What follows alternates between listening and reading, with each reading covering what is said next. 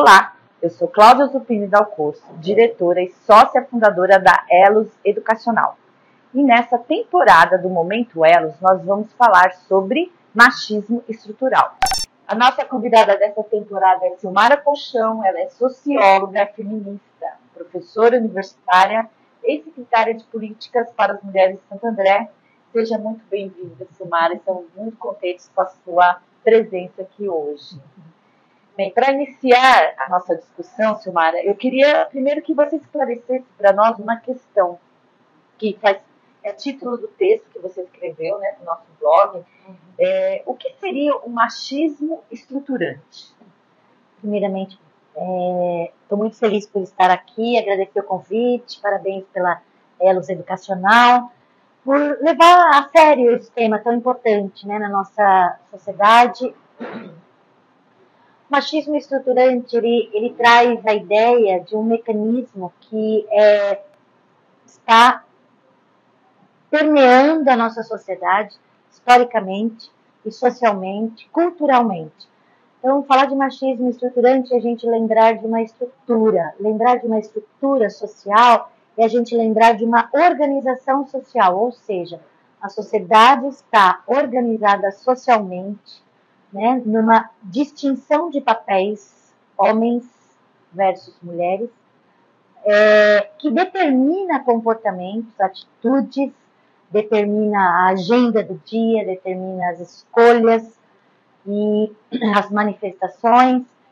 E isso é, é respeita, na verdade, a essência de ser é, nessa sociedade que traz o machismo como algo naturalizado, permeando as relações. Né? A gente entende estruturante como algo que sempre foi assim e permeia de uma maneira invisível as relações, naturalizada, sempre foi assim há de ser sempre assim. Foi assim com a minha avó, foi assim com a minha mãe, há de ser assim sempre. Né? Então, o artigo que você, né, que eu cedi para vocês compartilhar no blog, ele traz essa questão que é do cotidiano, porque a partir da nossa observação atenta, a gente consegue perceber essas nuances né, deterministas na maneira de ser homem e mulher, uma cultura moldada pelo patriarcalismo, pelo colonialismo, e que a gente né, tá, é, faz parte dela. Nós somos essa estrutura. Né? A gente fala a estrutura é organizada dessa forma. Nós fazemos parte dessa estrutura, desse engendramento. E é o engendramento que traz uma divisão, né? mulheres versus homens, né? E, esse, e, e, e cria né, polos como seres opostos. Né? E, e essa oposição que é, dentro de uma sociedade patriarcal cria o paradoxo da superioridade masculina e da inferioridade feminina, uma voz que tem mais valor, uma história que tem mais valor, né? um desejo que tem mais valor. E a gente, nesse engendramento, né, nós somos colocadas é, por último numa fila, onde o cuidar né, do espaço doméstico é o que faz da gente um modelo de ideal feminino na sociedade. Né? Então, nós somos muito valorizadas socialmente, né? É, ainda pautada nesse ideal feminino de é, ser mulher. Por um lado, o espaço doméstico é o espaço onde dizem, ah, mas lá em casa quem manda é ela, né? Mas vai comandar uma empresa, vai comandar é, uma cidade, um país, para você ver os desafios que você enfrenta, do ponto de vista de ter que provar a sua capacidade, a sua competência. Então a discussão não é melhor, ninguém é melhor do que ninguém, nós somos diferentes. E essas diferenças, elas são naturais, elas não são injustas. Né? Agora, as desigualdades, elas são injustas. E elas são construções sociais e estruturantes, né? porque elas vêm moldadas é, por uma estrutura social dentro de uma pauta patriarcal e machista. Então, quando a gente começa a ler sobre, a parar para pensar sobre, é, e, é, e, é, isso é tão forte, tão naturalizado, que se a gente não debater, por isso que eu agradeço a elas, de novo, repito, pelo papel importante, a responsabilidade social da Eros Educacional de trabalhar isso numa área fundante, que é a educação, que é aí onde tudo começa, a base dessa estrutura, né? A importância da gente debater isso, porque senão ela se naturaliza de certo modo que a gente não para para pensar se a gente não parar para debater. É que nem a respiração nossa. A gente respira e vai. E você não para para pensar na importância que tem o ar, o oxigênio. A gente viu na pandemia né, as pessoas morrendo por falta de ar. Então, e homens e mulheres são aprisionados nesse modelo patriarcal e machista. Né? Isso, isso, essa estrutura, é, essa sociedade estruturante do gênero naturalizada também maltrata as mulheres, mata as mulheres e aprisiona também os homens em comportamentos que também é determinantes na vida deles.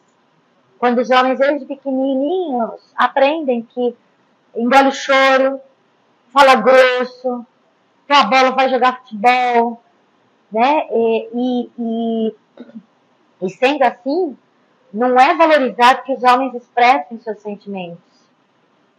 Né? E, e, isso é uma prisão também para os homens. Então, eu costumo dizer, o machismo faz muito mal à saúde das mulheres e faz muito mal à saúde dos homens.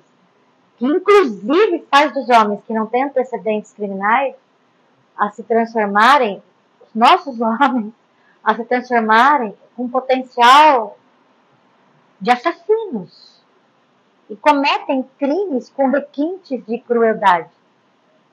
Então, o machismo, ele é, é, é dessa forma como ele é na nossa natureza, na nossa, na nossa sociedade, invisível, porque ele é naturalizado, ele é colocado como algo natural, ele é perverso, ele mata as mulheres também e mata os homens também. Porque muitos, quando cometem os assassinatos, eles não se sustentam naquela situação e também se matam. Né? E percebam como esses crimes eles têm esse requinte de crueldade. E percebam também que esses homens não têm antecedentes criminais. Então, nós não estamos, não estamos falando de bandidos, de uma trajetória de crimes, né? Nós estamos falando de homens comuns na sociedade, homens trabalhadores, e que assassinam as suas companheiras, ex-companheiras, que pelo fato de fazer escolhas sobre sua vida, né, é, é exatamente por isso. É pelo fato das mulheres fazerem escolhas sobre sua vida, porque a gente observa no término dos relacionamentos, né, onde os crimes são, ocorrem, né? E isso acontece todos os dias, no Brasil e no mundo. Então, a importância da gente estar aqui hoje discutindo isso e a gente fazendo uma análise do cotidiano e a importância de debater para a gente desconstruir essa noção sexista da sociedade. Nessas pequenas coisas, né? Essas pequenas coisas, Cláudia. Então, a gente poderia até resumir um pouco que essa ideia de estruturante é essa ideia do invisível, que eu naturalizo. Então, quando eu falo que algo é estruturante, quando eu falo racismo estrutural, machismo estruturante, ele é invisível e naturalizado. Sim. E às vezes eu fico, né, que isso é um assunto que está é, particularmente me intrigando muito, é, pensando muito, associando essa ideia de relação de poder. Né? Porque se eu, quando eu falo de machismo e de patriarcalismo, porque às vezes muitas pessoas falam, você diz até no seu texto, né, que ah, isso não existe. Sim. Ah, né, nossa, em 2023, né? Então você traz uma, uma algo que me, me, chamou, me chamou a reflexão no seu texto, quando você desassocia isso, né, a gente vai discutir mais para frente, mas desassocia isso à época, mas sim é uma questão de consciência, né, mas isso eu vou trazer mais para frente. Mas essa relação de poder, que é isso que eu queria trazer para você em relação ao machismo estruturante, é, quando a resistência de. Eu gostei muito quando você falou dessa coisa de, de quando é desigual, né? Que ninguém. Nós somos diferentes. Né? Que não está querendo algo a mais para um, a menos para outro. Nós somos diferentes e é isso que é legal na, em nós, né?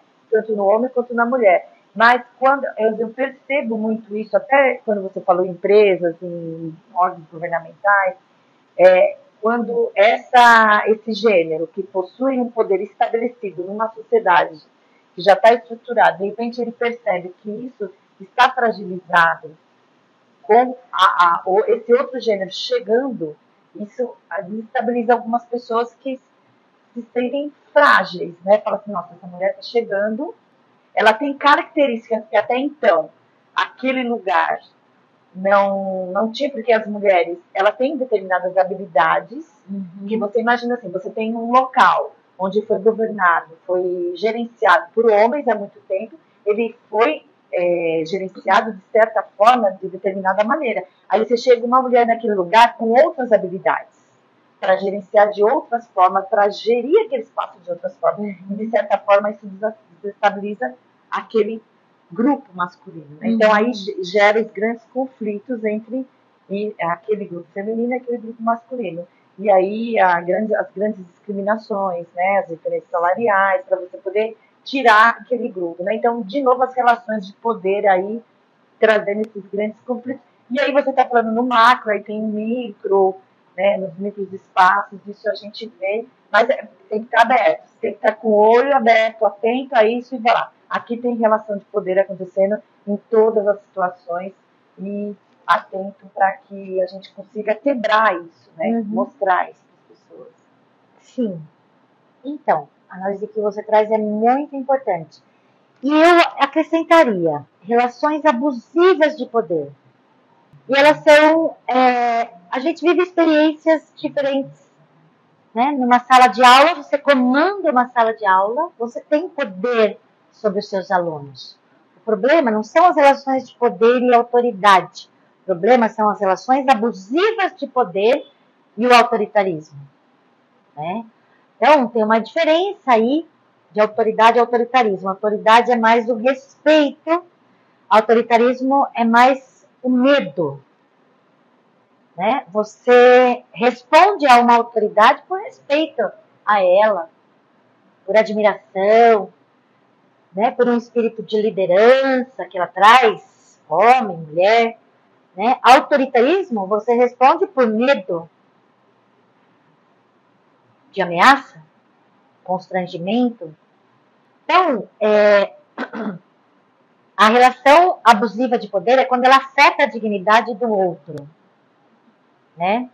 Então, e, e assim, e quando a gente fala quando a gente traz para análise o conceito da interseccionalidade, a gente pensa nas desigualdades entre homens e mulheres, entre brancos e negros, entre ricos e pobres, como uma, como uma questão estruturante da nossa sociedade, que é patriarcal, que é racista, que é elitista. Né? Então, olha o nosso desafio da gente, primeiramente, tomar consciência disso, para é, se colocar enquanto sujeito nesse processo e procurar fazer a transformação e a mudança, que começa lá em casa, né? Que começa lá em casa. Quando a gente já vai na educação dos meninos e meninas determinando papéis. Cláudia, às vezes a gente sai, é, vai fazer formação nas escolas, tal, e a gente vê as quadras à tarde cheias de meninos jogando bola. Século 21, 2023 onde estão as meninas naquele momento? Que não estão lá jogando bola também, brincando, subindo, correndo, empinando pipa, brincando naquele espaço público que é de direito de todos. Que democracia é essa? Onde, quando a gente discute o trabalho infantil, a gente não inclui o trabalho infantil doméstico, onde estão as meninas lá dentro, cuidando dos irmãos menores e de toda a ordem doméstica na ausência dos pais, pai e mãe, enquanto, né, está em busca do trabalho, da sobrevivência daquela família, da sustentação daquela família. É outra questão invisível que vem da divisão sexual do gênero, estruturante na nossa sociedade, invisível na nossa sociedade. Isso é um exemplo, né? Nas filas, né? Das MEFs, que eu, quanto você, nós trabalhamos muito tempo com educação infantil, ensino fundamental, o quanto antes de eu tomar essa consciência, eu fiz essa divisão sexista no cotidiano, na rotina da sala de aula de educação infantil, Cláudia. Determinando papéis. Dia das mães, ajudantes, filas, meninos e meninas, brincadeiras, amarelinha menina, futebol meninos. Eu, sem consciência, pratiquei essa divisão até entrar no movimento de mulheres. E porque a escola não trabalha isso? Para dentro do espaço de desenvolvimento, não é produzir essa divisão. E sim respeitar o desenvolvimento das crianças como elas são. Tem meninas que têm habilidade para o futebol, tem meninas que têm habilidade para cuidar é, da casa, dos bebês, para cozinhar, para. Né? E, e, é isso que tem que ser respeitado, mas a gente mata o potencial naquele é. momento de desenvolvimento deles, onde eles acabam escolhendo o azul, porque se eu pegar o rosa, eu não sou menininha, como se menininha fosse um xingamento, é. uma ofensa, uma, né, algo depreciativo. Ah, menininha, pegou rosa! E a gente lá tem que estar atenta e desconstruir cor é cor. Então, essa divisão do azul versus o rosa, ela não é inocente quando as pessoas defendem, né? Como a gente viu no governo anterior, a ministra da Família, né? Defendendo algo, isso como algo natural. É, menino é azul, menino é rosa, e é assim mesmo, e menino vai abrir a porta do carro sim. Ela não sabe, quando ela diz isso, o quanto isso subestima ela, o quanto isso coloca as mulheres num outro lugar, né? Onde nos é destinado o único lugar, né? O lugar da bela recatada e do lar. Então, é, é um processo muito difícil, onde eles dizem que discutindo, discutindo isso nós estamos doutrinando né, a sociedade, os alunos, e eu digo que nós estamos desdoutrinando, porque doutrinados nós já somos, nessa estrutura onde é naturalizado né, esse machismo que a gente está falando desde o início da nossa entrevista. Né? Bem, então, esses são pequenos exemplos do que daria para a gente ficar muito tempo aqui falando do machismo, o que é o machismo estruturante.